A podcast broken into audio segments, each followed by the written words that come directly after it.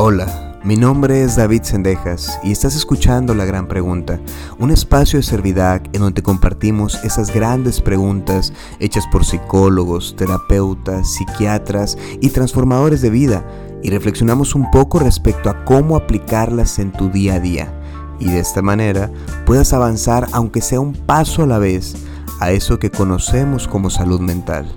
El día de hoy quiero que hablemos de una pregunta incómoda de esa de la que usualmente no quieres saber. Sin embargo, el conocerla puede permitirte actuar o escuchar de la manera más pertinente cuando alguien está pasando por un momento muy difícil. También quiero decirte, si tú eres esa persona que puede estar pasando por un momento difícil y por eso llegaste a este podcast, termina de escucharlo. Date la oportunidad de reflexionar un poco lo que vamos a decirte aquí. El día de hoy vamos a hablar de la gran pregunta que es, ¿y si decido poner un punto final? Y bien, el 10 de septiembre en México se conmemora el Día de la Prevención del Suicidio y me gustaría compartirles un par de ideas referentes a ese tema. Es importante darle la seriedad necesaria al suicidio. Sin embargo, el suicidio tiende a ser un tema tabú, es decir, algo que usualmente no se habla y si se llegase a hablar, siempre es desde un juicio o una comparación. Es muy común que alrededor de la decisión de una persona de quitarse la vida existan frases como no pensó en su familia o es un acto de cobardía o bien es la salida fácil en donde en estas frases se le señala al suicida como alguien que tiene únicamente dos opciones, la opción A de vivir y la opción B de dejar de vivir. Y es por eso que me encantaría decirles que si la vida, la clínica y la lectura me han dejado algo claro, es que no hay condición o situación humana que sea tan simple como el blanco y el negro. Vivimos en unos tonos grises, a veces más iluminados y otras veces más apagados. Pero permítanme explicar esto. Quisiera señalar que siempre le he puesto atención a dos cosas en mi vida. La primera es a las frases que decimos para entender las cosas. Y la segunda es a mi gusto por cuestionar esas frases. Hoy en día agradezco mucho haber pues hecho este ejercicio en el que me preguntaba a mí mismo cuál es el sentido que le daba yo a alguna cosa o cuál es el sentido que le daba yo a alguna situación. Y yo creo que ese constante estarme preguntando cosas ha contribuido a conocerme lo suficiente como para permitirme tener el valor de acompañar a alguien en un proceso terapéutico. Eso, también la carrera, muchas lecturas, ir a mi propio análisis, etc. Pero son esas ganas de cuestionar las cosas. Entonces, quiero presentarles que todos los profesionistas, cuando nos formamos, tenemos buenas, malas y pésimas experiencias con los profesores que nos tocaron. En una clase, un profesor dijo una frase muy increíble. Decía, ¿qué es lo peor que le puede pasar a un ingeniero civil? Pues que su edificio se caiga. ¿Qué es lo peor que le puede pasar a un abogado? Pues que metan preso a su cliente. Bueno, lo peor que le puede pasar a un psicólogo es que su paciente se suicide. Evidentemente, ese profesor no era un buen clínico, o sea, el asunto suyo no era dar terapia, y dejó muy claro en sus palabras la forma en cómo ve la función del terapeuta frente al dolor de otra persona, como si el éxito profesional se midiera en que tus pacientes no se suicidaran. Yo creo que vale mucho la pena entender bien dos cosas. ¿Cuál es la finalidad de la terapia o la clínica? ¿Y qué puede hacer un terapeuta frente a la demanda de ya no quiero vivir? O sea, ¿qué puede hacer uno como terapeuta o psicólogo frente a que alguien te diga, oye, yo ya no quiero vivir? Y bien, con el paso de la vida, las horas de pacientes y un sinfín de lecturas y conversaciones, he llegado a la, conclusión de una frase que creo que repito mucho, y es que la clínica es un acto de amor. Y este es un muy buen momento y vale muchísimo la pena explicar despacio y con muy bonita letra a qué me refiero con eso. Las personas únicamente hacemos tres cosas, y esto, tener claro esto, permite que podamos entender cómo es que nos movemos o cómo es que nos posicionamos frente a la vida o cómo es que nos movemos y cómo es que nos posicionamos frente a las personas que nos rodean. Las tres cosas que nosotros podemos hacer es pensar, actuar y discursar, o o sea, hablar. El ejemplo más básico de esto recae en el hambre. Imagínate que dentro de nosotros deseamos de manera incontrolable comernos una hamburguesa. Pues bien, podemos pensar en esa deliciosa hamburguesa y cómo podrías disfrutarla. Bueno, eso significa que conviertes tu deseo en un pensamiento. Ahora imagínate que deseas incontrolablemente una hamburguesa y vas con un amigo y le dices o discursas o platicas, tengo muchísimas ganas de una hamburguesa, que sea así, que tenga así, que todo esto. Bueno, eso significa que el deseo en tu mente se convirtió en palabras y que existe alguien que las escucha y las está rebotando contigo. Ese lazo entre las palabras que tú dices y lo que la gente te escucha permite que tu deseo también pueda fluir. Y aún no te comas la hamburguesa, el contarle a un amigo esa hamburguesa que te quieres comer puede calmar tus ganas de la hamburguesa. El tercer escenario es en el que vas y te haces una deliciosa hamburguesa. Y entonces en el acto de comerla encuentras la realización de tu deseo. Hay veces que pensar mucho, es decir, llevar mucho las cosas a la mente, puede darte paz. Y hay otras veces que causa todo lo opuesto. Nadie, pero nadie puede besar a su pareja pensando en cómo hacerlo. Uno va y le planta un beso. Nadie puede enseñar a bailar sin moverse. Para eso se necesitan actos y no palabras. Aquí lo importante es saber cuál de estos movimientos utilizas frente a las personas. Porque diría mucho de ti conocer la forma en cómo procesas esas ganas de comerte una hamburguesa. O ese deseo de comerte una hamburguesa. Y también hablaría mucho de ti cómo procesas esas ganas de vivir. El tema está en que yo digo, la clínica es un acto, no digo, la clínica son palabras de amor.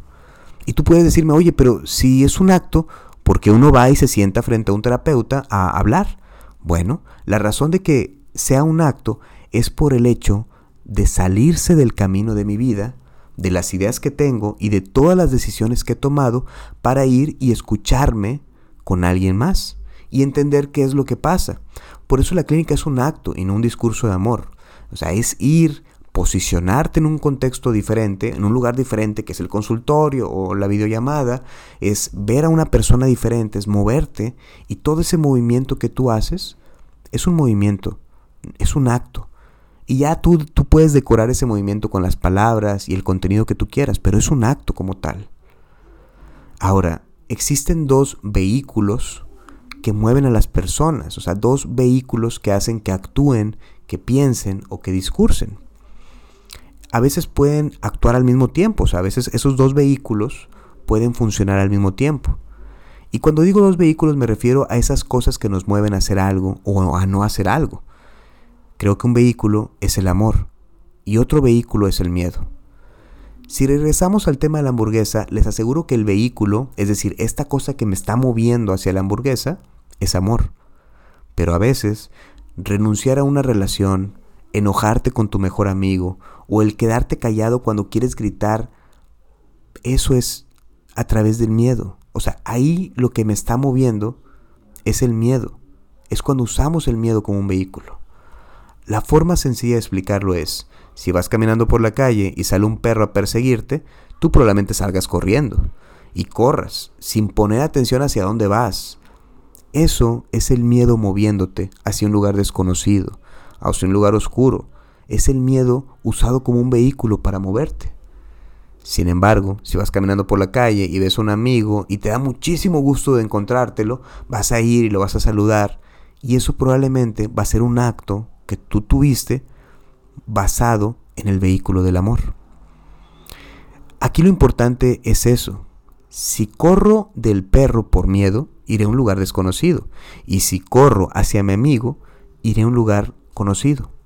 Y ese viene siendo la finalidad de entender estos movimientos. Por eso la clínica es un acto de amor. Es decir, la clínica es un algo que nos mueve basado en el amor. Uno de los grandes errores de novatos en el mundo de la salud mental es perderse en la finalidad de la terapia uno no debería apuntar a buscar sesión tras sesión cuánto ha curado una persona o cuánto poco ha curado una persona o si no ha curado una persona. Y no es así, porque la clínica no es un fin. La clínica o la terapia es un vehículo hacia algo. Este conocimiento te lo da la experiencia. Esto es algo que tú entiendes cuando empiezas a ver a muchos pacientes, cuando compartes muchas historias. Y eso es algo que tú, tú haces propio. Ya entiendes que la finalidad, o sea, que la clínica no es un fin, es una forma de moverte. La finalidad de la terapia es entender al otro. Y conforme los dos comienzan a entender mejor qué es lo que pasa, entonces la cura vendrá por sí misma. Si desgastas tus esfuerzos en buscar la cura en lugar de entender y descifrar lo que le pasa a esa persona que con mucha valentía pone su vida en palabras frente a ti, entonces muy probablemente te vas a perder. Y al igual que el paciente se va a terminar perdiendo todo mediante lo que está diciendo en terapia. ¿Por qué? Porque tú estás tratando de curar. Y en sí, la finalidad es que tú trates de entender. Por eso, si una persona te dice, he pensado en suicidarme, vale más la pena en que intentes entender ese pensamiento en lugar de desesperarte buscando curar eso con sus ganas de quitarse la vida. Estratégica y técnicamente, esto evitará más el suicidio de lo que tú crees. Existen muchos mitos respecto al suicidio y gracias a la atención particular que se está dando a la salud mental, probablemente ya conozcas varios. Uno de los grandes es el de que la gente que dice que se va a suicidar solo busca llamar la atención. O bien, si en realidad te vas a suicidar, entonces hazlo, no lo digas.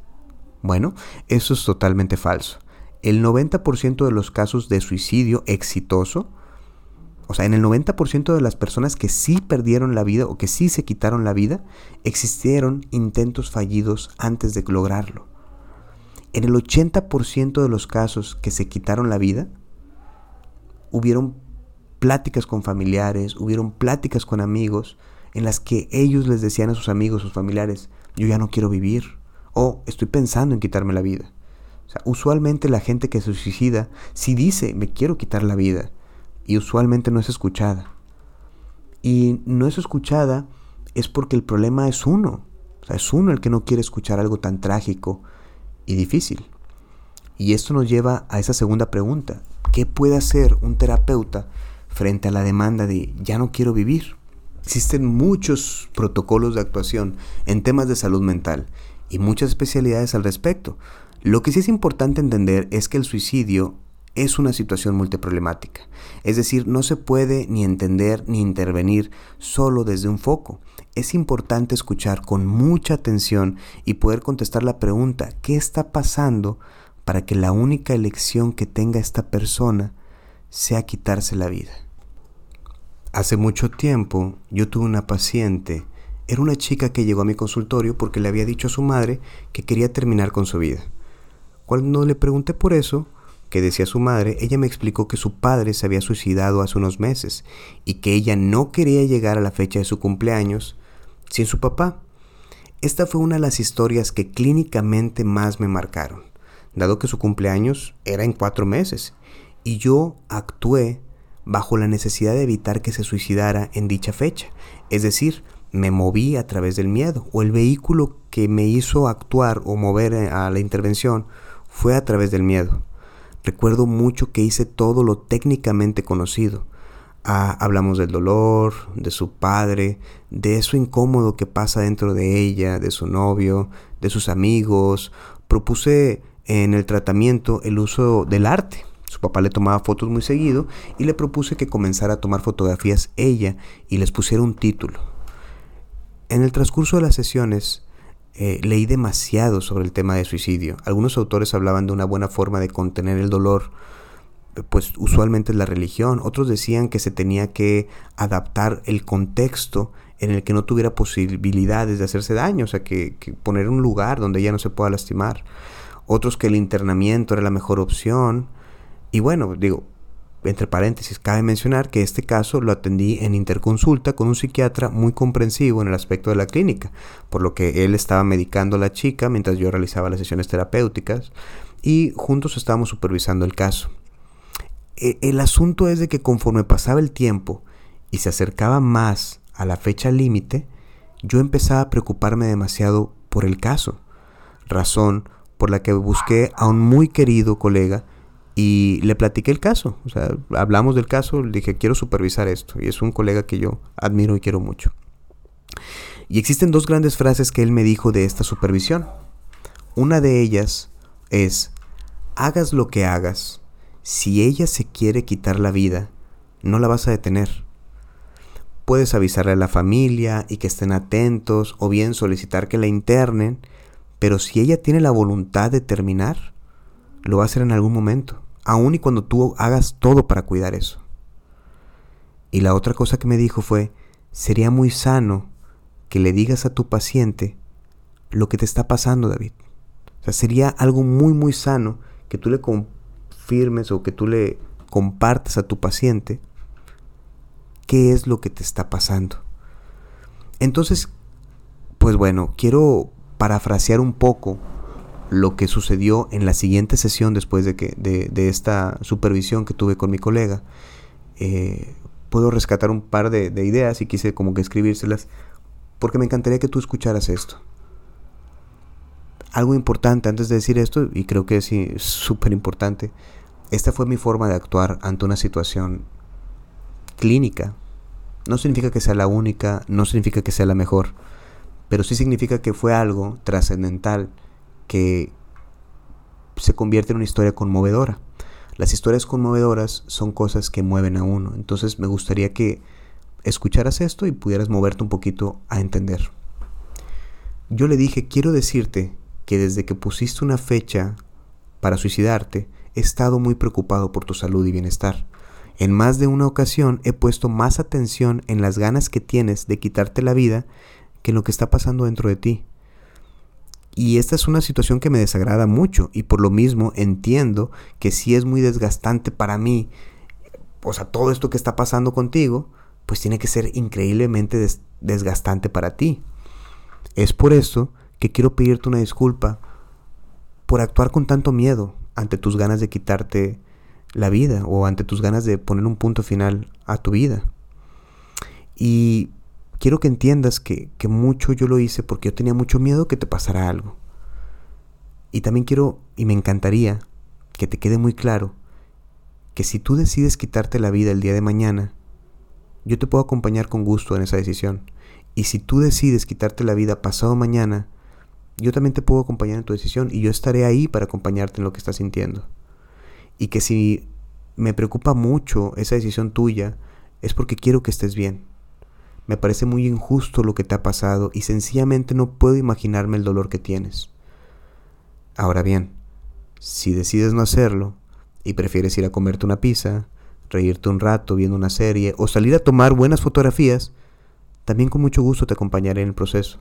Y es más, en un par de años podríamos reírnos mucho de estas cosas que están pasando ahorita. Podrías estar riéndote y decir, mira, la pizza estuvo muy buena, mira, la serie me encantó. Yo lo que quiero es que te quede muy claro que decidas lo que decidas, con mucho gusto voy a acompañarte, porque esa es mi función en este asunto. Y que ese dolor que pasa dentro de ti, si lo permites, lo podemos convertir en algo que mueva tu vida hacia tu propio amor y no que sea algo que mueva tu vida hacia el miedo. Ella no se quitó la vida y me agradeció mucho mi sinceridad. Y las siguientes sesiones ella habló mucho de la soledad, habló del vacío, y yo escuchaba y me disponía a intentar entender. Después dejé de temerle a los pacientes que decían que querían quitarse la vida. En sí aprendí que nuestra función como terapeutas es la de acompañar e intentar entender, no la de contener y cambiar a las personas. Los siguientes años, esa paciente me escribió contándome que había terminado la escuela y también que estaba logrando cosas en su vida. Lo último que supe de ella fue que me dijo que aún no se podía reír de lo de su papá, pero que sí se podía reír de ella misma, de la pizza, de, las series, de muchas cosas que pasaron. A veces, en realidad a veces el mayor acto de amor que le puedes dar al mundo es sencillamente escuchar, sin miedo y ponerle la amorosa atención que usualmente calma el ardor que deja el vacío en nuestro interior. Ahora, recuerda que en este podcast no hay respuestas. Existen grandes preguntas y la respuesta indicada la tienes tú. Permítete pensar en la respuesta y recuerda que conocerte a ti mismo es la base de la salud mental.